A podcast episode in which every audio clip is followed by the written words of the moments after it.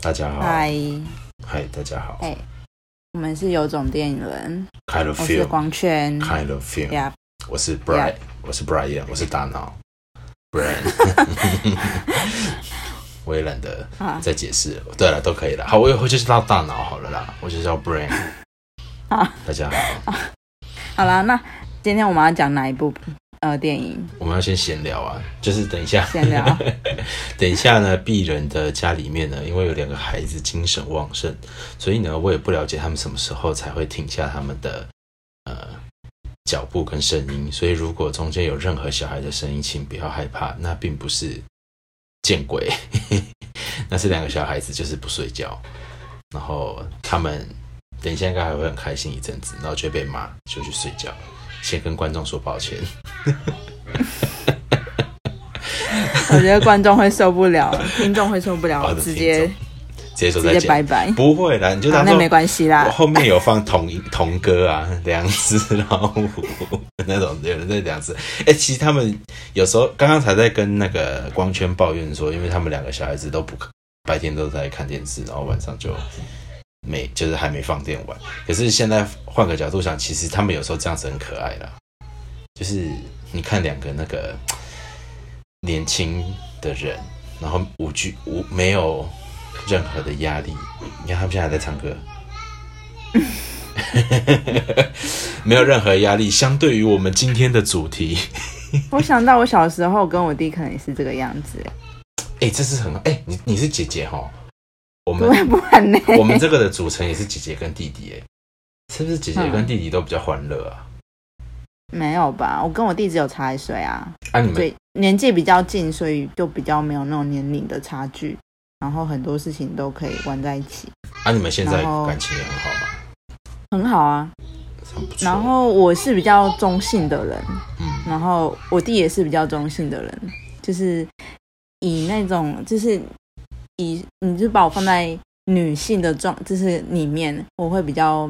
中性，然后我弟呢就是会比较阴柔，可是他就是那种巨蟹男的那种阴柔。哦，所以你说的中性是有点性别个性上的那个中性。对对对，我弟就是比较柔，他会就是像每次就是我跟我妈在吵架，他都会出来安慰我妈，然后抱着我妈的头，然后那边抱着她说：“哎、没有事的、啊，怎么这样 很感人呢，这是什么设定？？” 然后我就是说：“那我就不要黏你，我就走了。你就是他刚刚光圈老师刚刚说，不是光圈老师，光圈刚刚说他就是那种，我跟他讲说，如果这样小孩子在吵怎么办？他就是说他会说一些很可怕的话，害他们，让他们心里有阴影。他就是这样的人。我觉得你不是中性，你是巫婆。没有，我觉得要看人，就是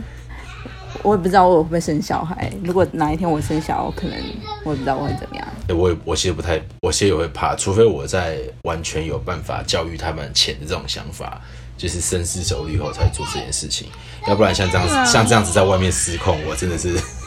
我很想哭这。也不是我会想要 对，我也不去行，面店的状况我。也不行。好了，那、啊可是我觉得可是我觉得这件事情其实是接得到我们主题的，因为我刚刚就是故意放大这件事嘛。小孩子他们现在无拘无束，其实我自己在看他们的这样子长大的过程等等，我觉得我看到他们真的是一个非常单纯的物种，就是两个非常单纯的新生命，然后动物吗？对啊，但是他真的很快乐。然后我不晓得为什么一路走到像我们现在这样，然后走到今天的电影，我们的人生就变了。所以我觉得我们就顺势切入主题吧，交给光圈了。我们今天要讲的是，哎，等一下，它的片名是什么？游牧游牧人生明好啊星啊，就是好，我就直接讲介绍。然后这一部其实是在讲，就是一位女性，她面临到呃她先生的去世，然后那时候刚好经过一波二零零八的金融海啸，然后她原本她跟她先生两个居住地的那个地方，就是完全就是经济一落千丈，嘿，然后导致就是呃她呃经济收入没了，然后先生也去世了，可是他因为某一些原因，他就一直不愿意离开那边，对，然后就是呃居住在那个卡货车吗？那个 van 要怎么怎么翻译啊？其实我觉得呃应该就是要箱型车都可以啦啊，箱型车、货车，反正就比较比较大的车子可以住宿对他。们就是对那那个 friend，就是那女性呢，她就是女主角，她就住在那呃箱型车里面，然后到处就是在不同的地方，因为季节性的工作，然后这样子呃靠那些工作为生。对，嗯，好，我大概简单的介绍一下那个剧情，但然后那个 Brian，但我觉得你不是说你觉得你有看到你的未来？为什么？不是，等一下你这样子解释啊，其实你这样子讲也对啦。他但是应该是说，反正他们之后就在一路上，他也是一个公路电影式的，一路上遇到了很多人跟想法，然后最后就也发生一些事，然后最后一些事，我觉得是，我觉得因为说真的，我《游牧人生》这一部片子，它整部片我的感受就是就很像一个人生啊。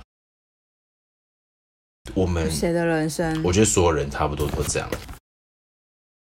因为因为嗯，因为有点像是这一个主角，他就像你刚刚说，他一开始他先有了很，他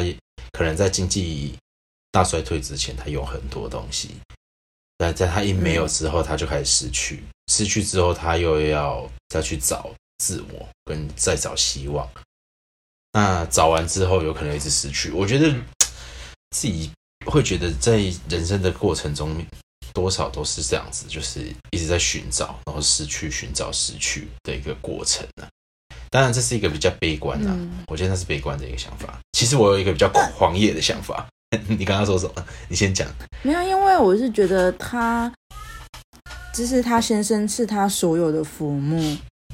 然后他这突然某一这件事情消失了，他会很慌张，不知道该怎么办。所以我我觉得我到现在，我其实一直，其实我以前都会想说，就是我很依赖我我我我妈，然后我也会想说，如果她去世了，我是不是也没办法好好活下去？可是我后来就是觉得我遇到电影，然后就就觉得这件事情是我很想一直关注的嗯一个工作，我就觉得我好像有其他方向，对啊，所以比较能，我觉得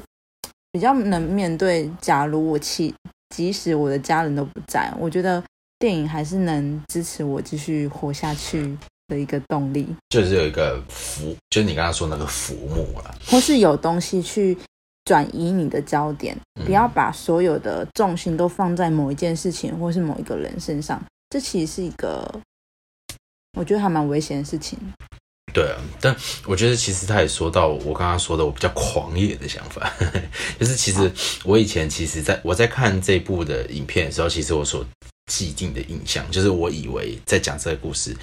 因为我以前有一种很浪漫的想法，就是我很希望我是一个无拘无束的人，所以我觉得你现在也是吧？没有，我现在不是。其实我觉得我反而是走反方向。我从以前就一直很希望我是一个就是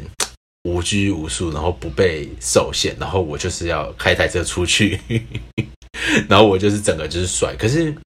说实在话，我觉得这部片子让我会觉得有点感伤的时候，是我常常也会有那种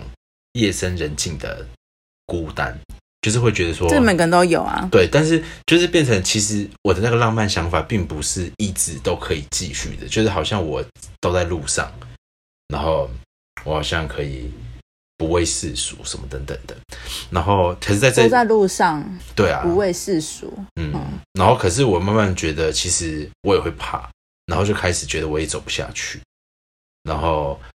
呃，就开始失去那个精神跟那个想法了。所以其实我觉得可是你的怕的原因是什么？是可能是因为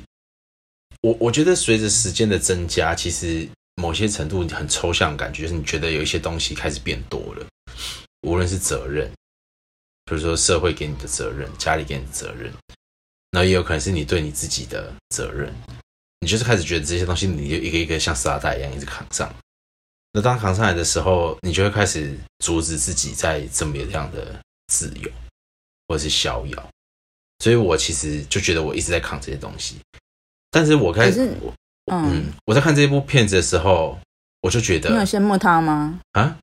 我我有你有羡慕他吗？我有羡慕他，但我但我也怕，我总觉得我扛上了这些东西之后，我要开始卸下这些东西的时候，我就跟他一样。他就是没有那些你讲的、啊、责任什么的、啊、都没有啊可。是那是因为他已经没了，没得做这件事情。嗯，心情上心情上是有点不一样啊。可是我就是会怕，因为他他没有，我觉得他还是没有放下，因为他就是被着被他的婚姻困在那个地方，嗯，所以他我们可以直接跳跳到最后嘛。可以啊 其实，我很想讲，嗯就是他最后不是开着一台车走嘛？嗯他真正把那些东西放下，是因为有一个人跟他讲了，就是呃，他们从未离开，所以呢，嗯、他们之后还会再见面，就是还会，就是意思是说，以其他不同的形式或是方式再见到他的先生，嗯，所以他那一刻他才能有办法去面对这一切，所以他把他的东西都卖掉了，嗯。然后再开往下一个地方，嗯，新的旅程。对了，对，我我觉得这然后对，然后就是他跟他讲这一段话的那个老先生，他就是说他会用一辈子，就是去回忆他的儿子嘛，嗯然后他也会呃，就是跟女主角说，他这样就是花一辈子的时间去回忆他。然后后来我觉得，就是他有讲到一些就是会再见的事情，他才有办法比较豁达。对，因为他之前一直困在那个状态里面，就是说他先生虽然离开可是他害怕说。他如果也跟着离开，他的先生是不是就就像没有存在这个地球嗯一样？嗯所以他们不敢去整理这些。嗯，我我对我觉得这是一个很他自己把自己困在那个状态很恐怖的，因为他是讲讲说他害怕这一段这件事情没有发生，嗯。就像 nothing 一样。对啊，我我觉得这边真的很可怕。然后我我要想补充一个，就是你知道吗？那个在说那个的，在说那句话的那个老先生，他是真实存在的人，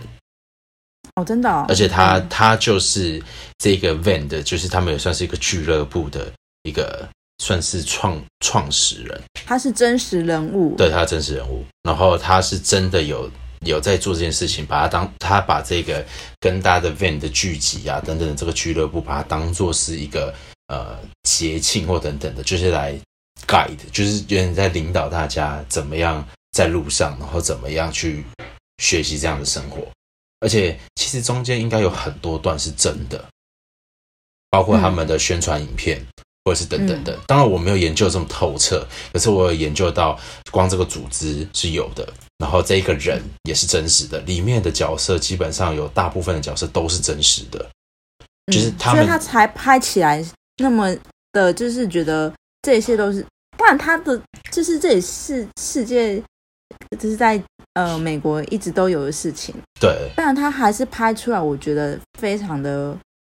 很很极简，然后又很唯美，哎，对，就是他用的镜头是广角，其所以你就是觉得，嗯，其实这部片最厉害的地方就是除了是这个他故事镜头吧，因为嗯。真写实非常高，真实性非常高，记他镜哎他的镜头啊，对啊，就是它应该是用手持，然后就是你才会看起来一切都如此的自然。它是有一些些微的晃动，可是它不是定，就是定，就是定呃定镜在那边，对啊，然后定镜在那边，你就会觉得很死。对，但是他这个镜头之所以会这么厉害，原因也是因为他花了非常大量的时间在制作这部影片，他是真的直接在路上做了这些事情，所以把这些东西都记录下来。那这些记录、这些影像也也同时会是真实，所以我觉得他在这部部片子最特别的地方，是因为呃，我那时候被不小心先被暴雷，所以大家听到这一个的听到这一部分的人进去，可能就会感受到一些看的那个影像，就感受到一些微妙的差异，因为有一些部分其实是非常真实的。其实，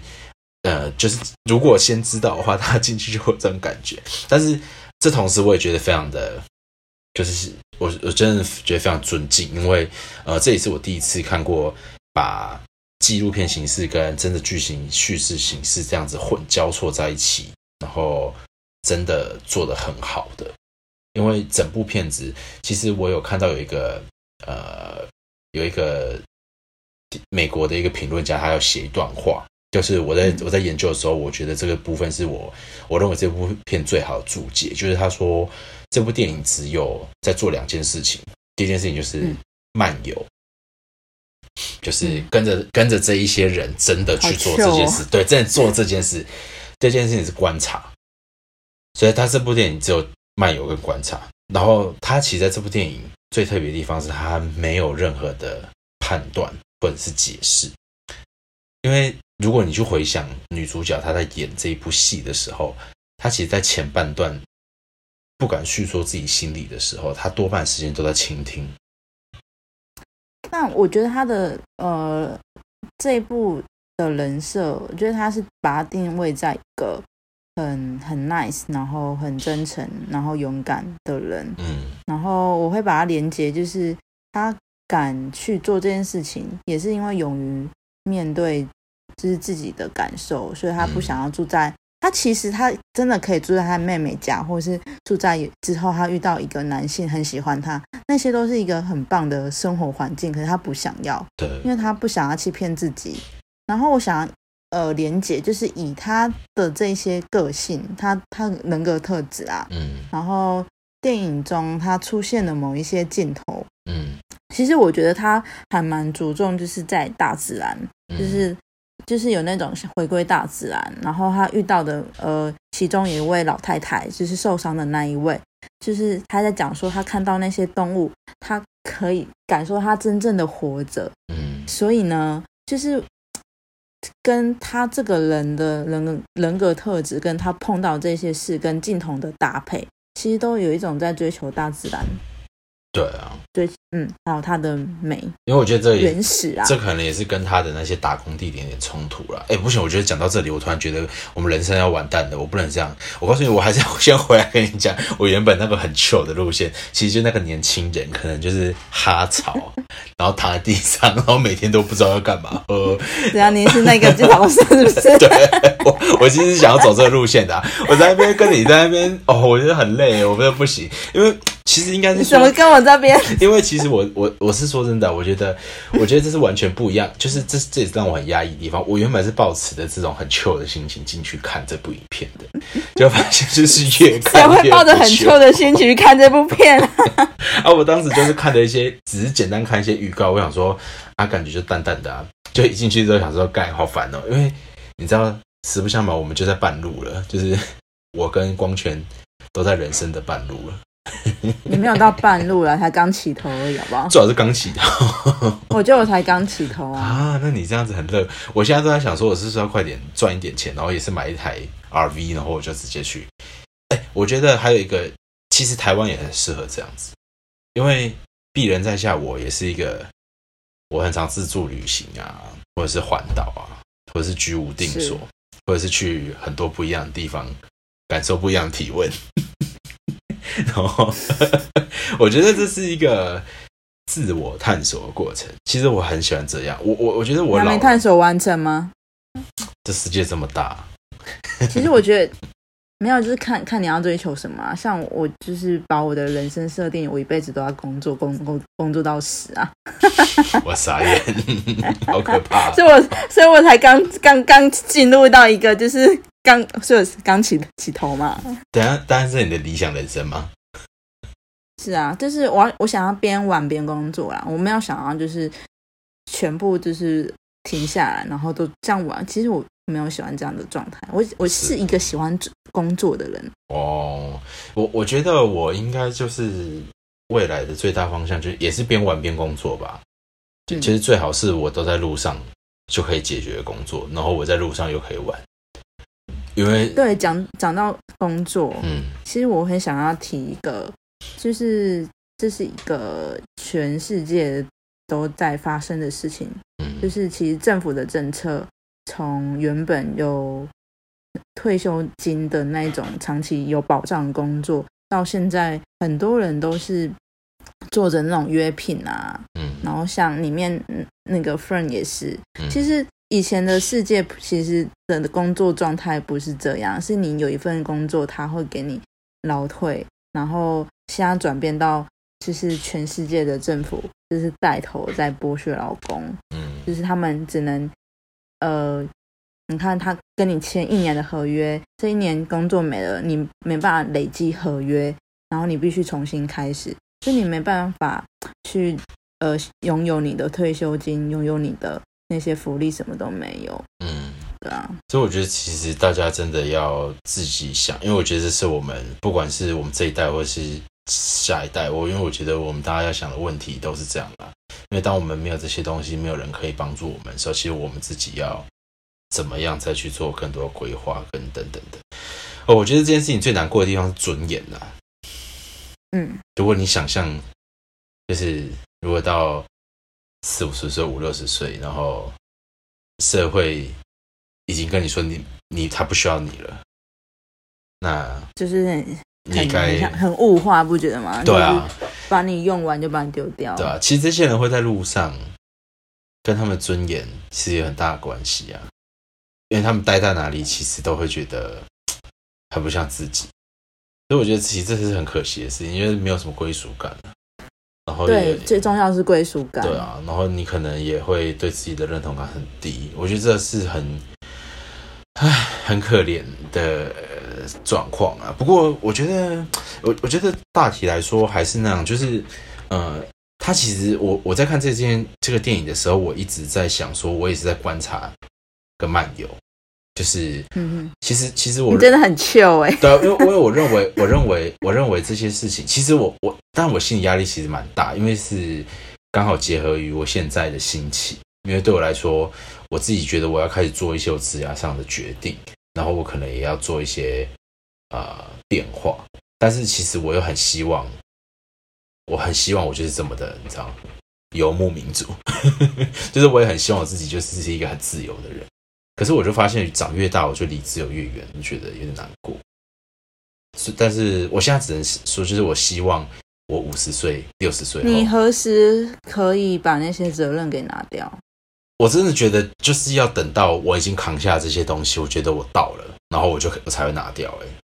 要不然我觉得因为我之前认识的一个老师，嗯。然后他也是一直认为自己是游牧民族，嗯。然后后来因为因为家庭的关系，他之前一直都在国外，然后因为家人的关系，就是身体健康，他就回来台湾，然后就是照顾他的家人。嗯。可是我觉得他的状态一直都是在等，说就是家人过去，嗯。只是好像有点残忍，可是其实就是这人就是这个样，因为他所想象想要的生活跟向往的生活，就是一直都是那个游牧的状态，因为他也在台湾没有归属感，嗯。